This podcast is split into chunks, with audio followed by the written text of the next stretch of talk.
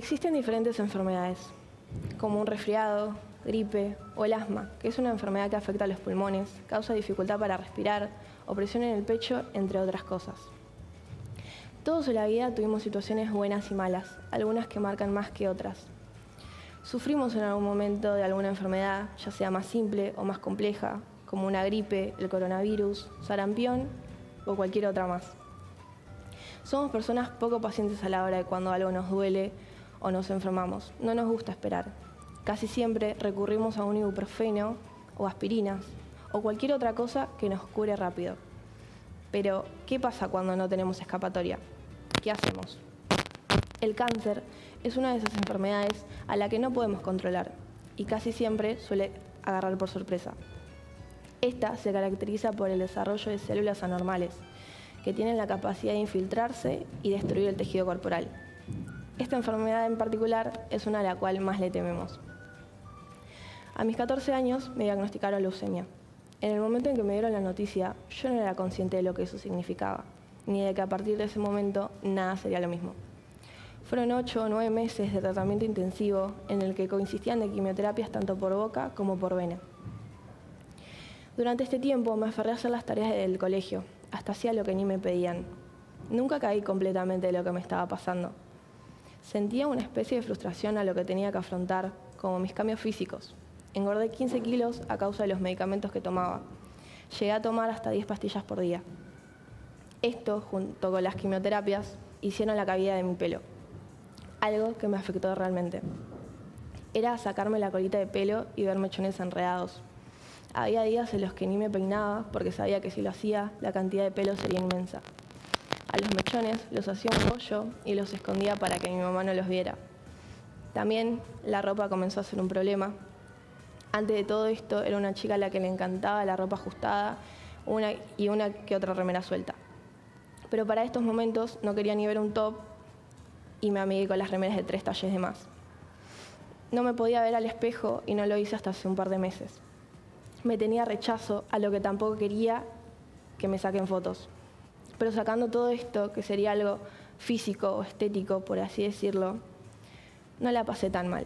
Mis días en el hospital no eran malos, a excepciones de cuando me tenían que linchar por X motivo. había un médico que cuando le tocaba pasar a verme en un cuaderno que yo tenía, me hacía adivinanzas, juegos mentales o cualquier cosa entretenida. También en casa, cuando estaba aburrida con mi mamá, buscaba chistes de internet y se los leía riéndome a carcajadas. O ponía el, juego del baile de Just Dance e intentaba imitarlos, sacando el hecho que estaba redura. Durante este tiempo me vi todas las películas románticas y de comedia que podrían haber.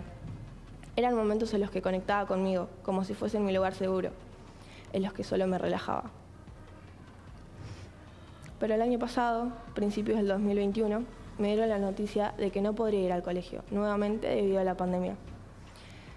Mi estado de salud físico estaba estable, yendo a controles de vez en cuando, tomando ciertas pastillas todos los días. Pero mi salud mental empezó a decaer, empecé a tener más momentos en soledad conmigo, los que me permitieron asimilar y aceptar lo que me había ocurrido. Me sentía perdida, apagada, sin ningún motivo para existir. Sentía que todo era una rutina, despertarme, no salir de la cama, llorar casi todo el día y volverme a dormir. Descuidé mis estudios, sinceramente ya no me importaban. No me hablaba con casi nadie ni quería salir. Me sentía atrapada en un hoyo que me consumía cada vez más y del cual no sabía cómo escapar. Lo que más dolía era que yo no quería estar así. Me extrañaba, extrañaba a la antigua Milly. Me comparaba todo el tiempo, quería volver a ser yo. Costó mucho salir de eso y también durante este proceso estuve acompañada de mis familiares y algunas amistades que a su modo también tuvieron su duelo en el que tenían que procesar lo que me estaba pasando cada uno lo transitó a su manera y como podía. En esos momentos también tenía una amiga con la cual ahora no somos tan cercanas, pero el cariño sigue estando, en el que casi siempre venía a casa después del colegio y buscaba cualquier manera de entretenerme, ya sea haciendo una receta o imitando TikToks. Prácticamente me obligaba a salir de mi cama.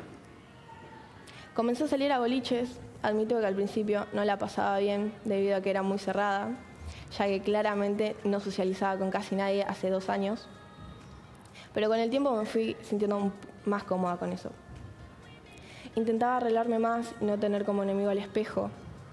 El levantarme de la cama era un paso menos difícil. A medida del tiempo me fui sintiendo un poquito mejor, un poco más yo. Comencé a vivir y aprovechar los mínimos detalles, vivir el hoy y no el ayer. Comencé a encontrarme, perdonarme, aceptarme y entender que ya no iba a ser esa niña de 14 años, sino que ahora simplemente era milagros. Sí, tuve cáncer, pero eso no me define ni es quién soy. Forma parte de mí y de lo que fui en algún momento. No digo que es algo que tengo superado, porque es algo que siempre voy a tener conmigo, pero ya no me duele. Entendí que el sentir dolor está bien, nos limpia y deja atraer cosas buenas otra vez. El sentir dolor es inevitable, pero sufrir una decisión. Ahora me encuentro transitando mi último año de secundaria. Tuve mi viaje egresados, el que hasta hace un año no creí poder vivir. Mi pánico social sigue estando, pero ahora trato que eso no me limite, que mis miedos no me ganen, que mis inseguridades no me frenen. Es un proceso con altas y bajas, que no digo que sea fácil, porque la verdad es algo el cual sigo transitando y me sigue costando. Tengo momentos malos conmigo misma, sí, pero ahora eso no me impide seguir viviendo. Muchos dicen que el tiempo lo cura todo, pero yo creo que lo que cura es lo que hacemos con ese tiempo. No se queden aferrados al pasado o a lo que pudo ser si no pasaba tal cosa. No se obsesionen en las cosas que creen que necesitan, porque de por sí ya lo tienen todo. Yo pensé que el cáncer me había quitado muchas cosas. Sí, me quitó mi pelo, me quitó el cuerpo que yo estaba acostumbrada a tener, me quitó mi vida social y otras cosas más, pero la verdad que también me enseñó muchas cosas.